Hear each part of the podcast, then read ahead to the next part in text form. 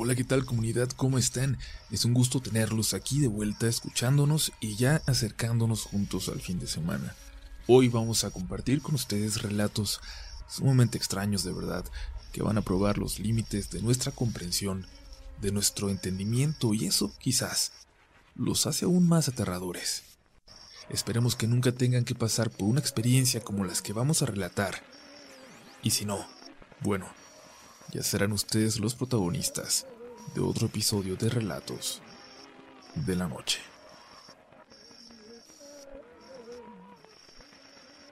No sé si esto será realmente una historia de terror o paranormal, pero es sin duda un episodio muy bizarro de mi vida, de la historia de mi familia. Espero que me puedan leer y ya ustedes me dirán sus opiniones. Mi familia de Michoacán, de Zaguayo de Morelos, si soy más exacto. Aquí he vivido yo toda mi vida, y aunque quedamos pocos de la familia, porque todos se fueron a Estados Unidos, de verdad la siento como mi casa. En sus tiempos, mi abuelo y sus hermanos se metieron en malos pasos. Andaban en actividades peligrosas aunque su mamá les rogaba que no lo hicieran.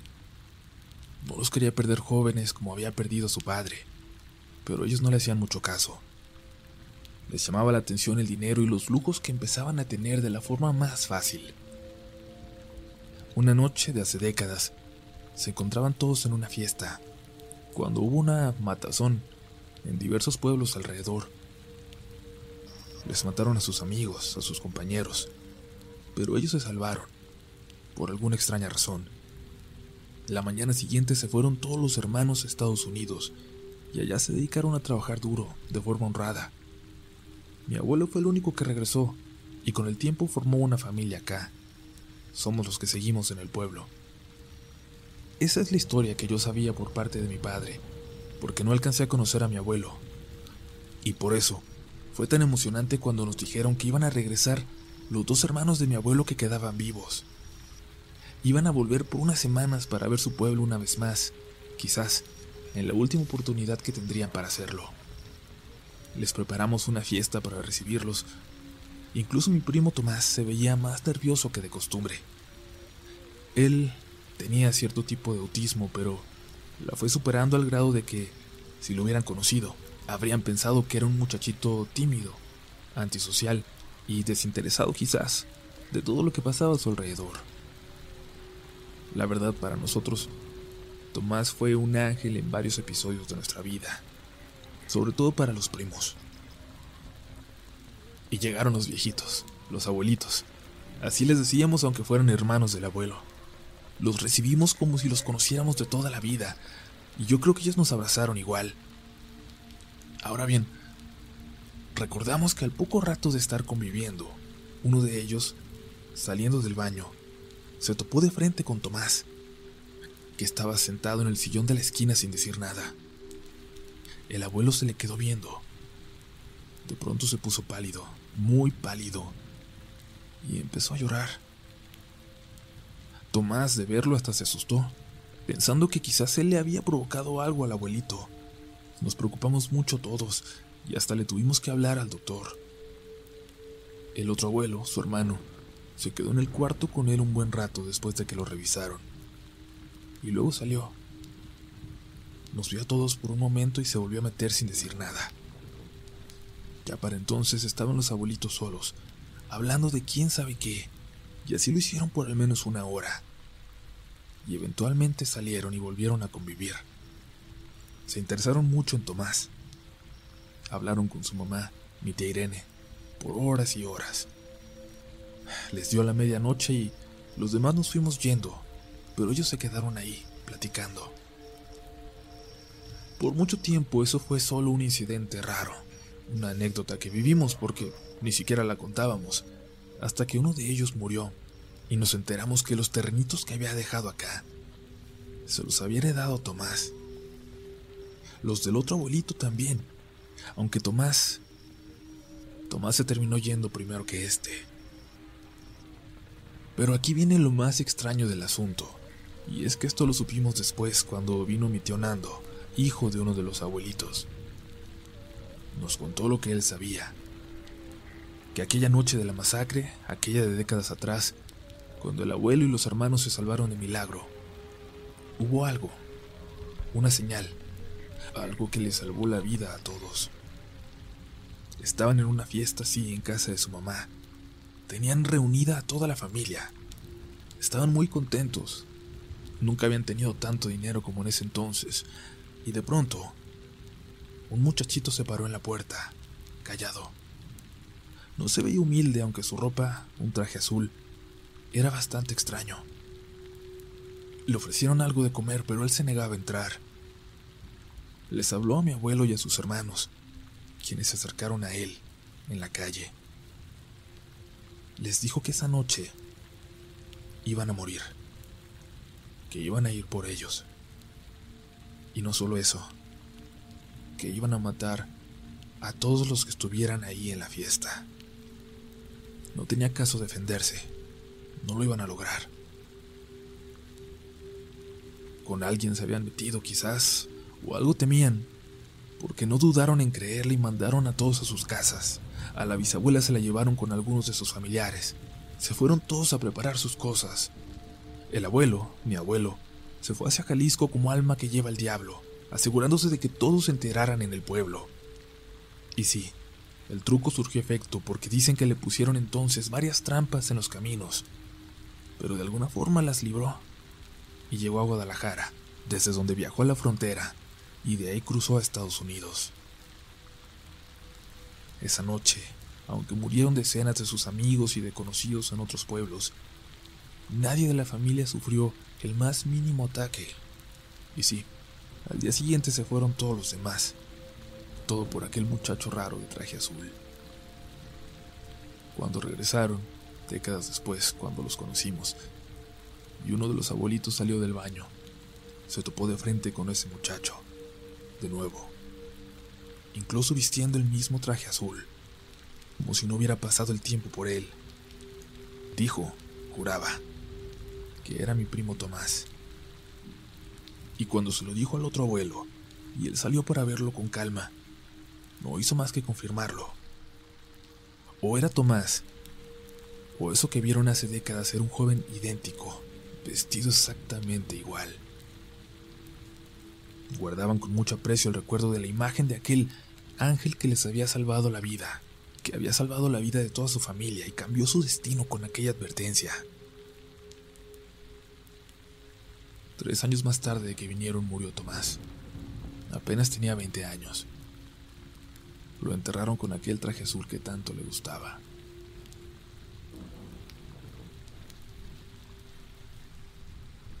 Hola comunidad. Voy a contarles lo más aterrador que me ha pasado en la vida. No tiene que ver con fantasmas, aunque también tengo algunas experiencias al respecto.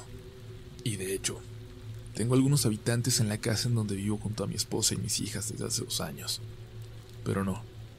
Esto que voy a contarles me aterra más que ver a una señora semitransparente pasearse de nuestro comedor a la cocina. Hoy vivo en Hermosillo, pero nací en Caborca, Sonora, y ahí viví hasta los 18. Cuando era niño, solíamos ir a pasar la Navidad con el hermano de mi mamá, en Nogales, y los años nuevos los pasábamos en Caborca con la familia de mi papá. Recuerdo que desde una ocasión en que se nos descompuso el carro, una nochebuena, en esa carretera entre Caborca y Nogales, empezó a dar mucho miedo ir para allá. Y es que aquella noche, esa carretera, ese lugar desierto, lleno de matorrales y con un frío que quemaba la piel, me aterró para siempre sobre todo cuando mi papá se fue para buscar ayuda con un trailero que le dio raite. Nos quedamos ahí mi mamá, mi hermana y yo. Nunca había estado tan asustado. Lo recuerdo perfecto aunque tuviera cuatro años, pero esa no iba a ser mi peor experiencia en el lugar. Y es que primero se volvió para mí una pesadilla recurrente. Me iba a dormir y según yo me despertaba a la mitad de la noche, pero ahí, en ese lugar de nuevo, en ese punto de la carretera. Y lloraba y lloraba y gritaba, pero no había nadie, y no pasaba ni un alma por ahí. Ya sé, quizás no suena como algo tan aterrador, pero les juro que se había convertido en mi mayor miedo. ¿Cómo haría para sobrevivir al frío, para regresar a mi casa, para avisar a mis papás que estaba ahí? Y les repito, tenía unos cuatro años y lo soñaba una y otra vez, y cada una de esas ocasiones me aterraba de la misma manera que la primera. Pero una noche, una noche desaparecí de casa, y se movilizaron mis padres por todo el pueblo con toda la policía para encontrarme. Me buscaron por todos lados hasta que una patrulla de federales avisó que me habían llevado al hospital. Me habían encontrado caminando por el medio de la carretera. La carretera Nogales. Estaba sangrando de la cabeza. Tenía un golpe. Y eso es quizás lo que me libra de recordar lo que pasó. Solo puedo ver en mi memoria, muy, muy borroso, a la enfermera que me cuidaba en el hospital cuando llegué, que me tomaba la mano mientras me cosían la herida de la cabeza. Y luego mi mamá llorando a mi lado. Y luego recuerdo dormir junto a mi hermana, en medio de mis papás. Y así fue como dormimos por meses después de aquel suceso. La versión oficial, la de la policía, fue que alguien me robó de casa y me intentó llevar hacia Estados Unidos, pero por alguna razón me abandonaron en la carretera. Me lanzaron de un carro. Aunque a decir verdad, no había señales de que alguien hubiera entrado a la casa por la fuerza. Y mi hermana decía que ella había visto muchas noches a una viejita que me hablaba por la ventana en las madrugadas, pero no le había dicho a mis papás porque pensaba que era solo un sueño. Y yo no sé cuál versión, cuál explicación de esto me aterra más. Aquella en la que una viejita fantasmal me hablaba por la ventana para sacarme de ahí. Una versión de las pesadillas de mi hermana. O la de las mías. En la que de tanto que soñaba que me dormía para despertar en aquel horrible lugar, terminé por hacerlo. Y desperté en ese desierto de verdad, y mi mente no supo cómo conectar puntos y simplemente colapsó. He vuelto a pasar por esa carretera y me sigue aterrando. He pasado con mi esposa y mis hijas y ellas la ven como si nada. No saben nada de este episodio de mi vida. A mí me aterra volver a tener un sueño que tuve hace apenas unas semanas, acercándose a Navidad. Un sueño en el que veía a mi hija, a mi hija menor despertar sola y caminar por aquella carretera desértica. Espero en Dios de verdad no volverlo a tener.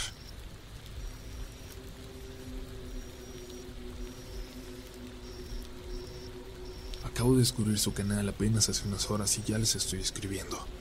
Cuando llegue el final de la historia ustedes van a entender por qué. Me aterra escribir ahora, pero les juro que no creo en fantasmas, en extraterrestres, en demonios. Bueno, ni siquiera creo en Dios. Pero a partir de lo que me ocurrió hace unas horas, ya no sé en qué voy a empezar a creer. Venía con mi novio de regreso a la ciudad. Habíamos salido para ir a visitar a mi mejor amiga que se casa el próximo sábado. Tuvimos una fiesta con ella, por así decirlo, antes de que fuera su despedida oficial con sus amigas de allá y su familia. Esta reunión más bien fue para todos sus amigos de la universidad que fuimos hasta allá con ella. Varios se juntaron y se fueron en convoy en la carretera. Yo tuve que esperar a mi novio a que saliera de trabajar y salimos un poco más tarde, pero la verdad es que no me preocupaba tanto lo peligroso de las curvas como a los demás. Estoy acostumbrado a manejar por allí desde los 16. Ha hecho mucho frío por acá últimamente. Y desde la ida noté que el carro me señalaba cosas raras en el tablero. Y se lo atribuía a eso, al frío. Porque no tiene mucho que tengo el carro y nunca le había fallado nada. Nos paramos un poco en un mirador, al bajar esa zona de curvas. Nunca me voy a cansar de esa vista. Más tarde llegamos a la ciudad y al lugar de la fiesta de mi amiga, un restaurante bastante elegante y caro supongo. Lo acostumbra mi amiga porque ella es de dinero y bueno. Nos tocaba a los demás apapacharla, pero solo una vez en la vida se va a casar. O eso suponemos. Mi novio no conoce a mis amigos de la universidad y lo vi muy serio durante toda la cena. Además estaba sintiendo mal. Así que decidimos despedirnos y salir antes de regreso a nuestra ciudad. Eran tres horas de regreso y ya estaban por dar las diez. Era temprano, sí, pero había que manejar. Además, ya nos miraríamos con tiempo el sábado en la boda. Sé que esa es una ciudad más pequeña que la mía, pero me sorprendió un poco verla tan desierta, siendo apenas las 10 de la noche. Dimos rápidamente con la calle que nos terminaría llevando a la carretera de vuelta a casa. Llegamos al desierto y no vimos ni un solo carro ahí. Y yo hubiera puesto más atención a esto si no hubiera llevado a un chico que parecía que en cualquier momento se me iba a desmayar. Y le insistí preguntándole que si estaba bien, pero se limitaba a responder que siguiera manejando. Y me preguntó de repente que si yo no había visto aquella luz, porque él vio algo como si hubiera caído en el desierto, de su lado. Pero yo no vi nada y le dije que se calmara. Si se hubiera caído un helicóptero o algo así, hubiéramos escuchado alguna explosión. Unos kilómetros más adelante se me apagó el carro. Así de repente. Se apagó de la nada. Me orillé y por reflejo me bajé del carro dispuesto a revisar el motor aunque no tengo idea de cómo arreglarlo o notar tan siquiera qué es lo que estaba fallando. Pero al bajarme, eso sí, me pegó un viento helado en la cara. Un viento que me terminó de poner en alerta, sobre todo al darme cuenta de que no lo estaba escuchando. No estaba escuchando el viento. Lo único que escuchaba era el parpadear de las luces de emergencia de mi carro. Pero podía sentir el viento. Y lo veía, veía los matorrales moverse, pero no lo podía escuchar. Y he estado ahí muchas veces antes. Esas montañas de piedra bajan el viento de forma violenta, haciendo que se escuche como en una película de terror, provocando accidentes en camiones o autos con choferes inexpertos. Me subí de nuevo al carro y al intentarlo de nuevo prendió, de la nada, como si todo estuviera bien. No había ninguna señal de alguna falla y bueno, ya habíamos pasado el desierto. Ahora teníamos que subir esa montaña para llegar hasta la caseta de cobro de peaje. Y me urgía llegar, me urgía ver cualquier señal de civilización, o al menos la señal de otra persona, de alguien vivo por ahí y es que no había encontrado con ningún carro desde que salimos de la ciudad hacia la carretera. Y no era tan tarde. Ya estaba más nervioso de lo que me habría gustado admitir. Comenzamos el ascenso y yo iba manejando muy despacio, esta vez con toda la precaución de la que era capaz. Mi novio cada vez se veía peor, y varias veces hizo los ademanes de querer vomitar, pero se aguantaba. Se aguantó todo lo que pudo hasta que me pidió por favor que buscara un espacio para orillarme. Era muy peligroso en el tramo de la carretera donde estábamos, así que aceleré por las curvas hasta encontrar un descanso. Antes de que me detuviera por completo, se bajó y vomitó. Me bajé a ayudarlo. Después de vomitar se sintió mejor, y desde donde estábamos, ya bastante alto, se veía la ciudad que acabábamos de dejar atrás, al menos sus luces, a lo lejos. Nos quedamos un momento más embobados con la vista, y cuando se recuperó por completo emprendimos de nuevo el viaje, porque aún faltaba un rato para llegar a casa. Cuando llegamos a la caseta pagamos y al salir de la zona, el teléfono de mi novio comenzó a sonar como loco, como si no pararan de llegar mensajes. Me cayó el 20 entonces de que yo no había revisado mi celular en un buen rato y antes de que pudiera decir cualquier cosa, me pidió que me parara, que parara el carro. Estaba gritando, no dejaba de ver el celular y estaba sorprendido. Y es que no sé cómo explicar lo siguiente. Eran las 3 de la mañana. Lo que él estaba viendo eran los mensajes de WhatsApp del grupo que teníamos entre los que habíamos ido en aquel viaje, donde a las 10 nos preguntaban cómo íbamos y luego a las 11 avisaban otros que ya también iban en camino de regreso. Y más tarde avisaban que ya habían llegado. Bien. Y se preocupaban por nosotros, pero tenían que haber tomado exactamente el mismo camino que nosotros.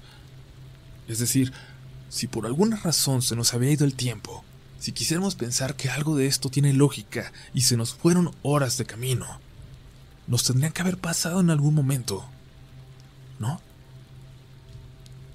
Mi novio contestó diciéndoles dónde estábamos, pero lo detuve. Le pedí que no escribiera más. No podíamos explicar qué había pasado y y no tenías ni siquiera la fuerza para intentar empezar a entenderlo. Silenciamos el teléfono y manejamos sin hablar a casa. Decidimos no platicárselo a nadie cercano, pero toda la mañana siguiente pensé en qué diablos pasó. Y buscando en internet y buscando sobre el sitio, me encontré con una historia de alguien que vivió algo muy parecido en ese mismo lugar. Un video suyo. Extraños sucesos en la rumorosa Solo les puedo decir que yo viajo mucho de Tijuana a Mexicali y de vuelta, y esta es la única ocasión en la que he vivido algo así. Nunca me había pasado nada ni remotamente inexplicable o extraño. Pero estamos bien, supongo. Estoy bien. No me siento extraño ni nada, pero eso sí, el próximo sábado que tengamos que ir a Mexicali a la boda, nos vamos a ir en convoy con todos los demás.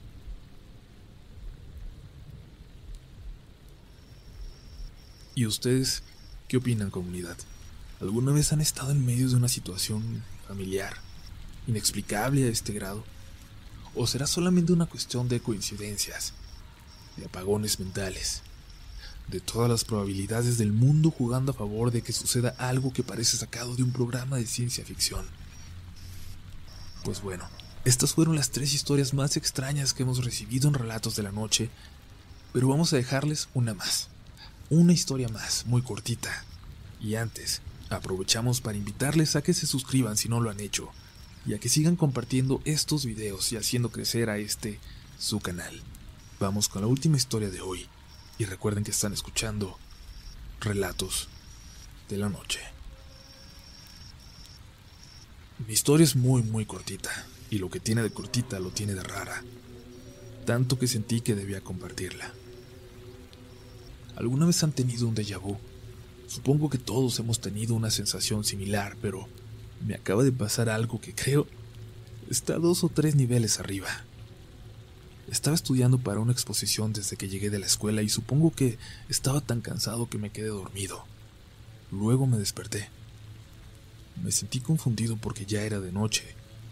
Por un momento no supe si había dormido todo el día y toda la noche y eran las seis de la mañana y tenía que irme a la escuela otra vez o si tan solo eran las seis de la tarde, pero estaba en eso cuando escuché que llegó mi mamá.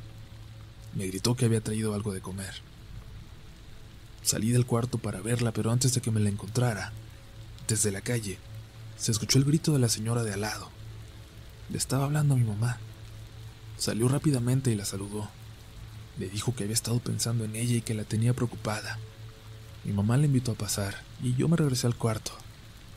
Tenía mucho, mucho sueño. Me iba a regresar para comer, pero decidí tan solo cerrar los ojos un momento, dormir cinco minutos. Pero entonces, aunque sé que solo pasaron unos instantes, unos segundos, volví a abrir los ojos para ver el reloj. Eran las seis. Escuché que entró mi mamá. Me gritó que había traído comida.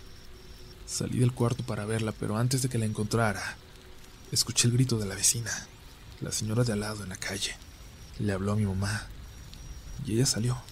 Le dijo que había estado pensando en ella, que la tenía preocupada. Y luego la invitó a pasar. Y yo di un paso hacia mi cuarto y luego...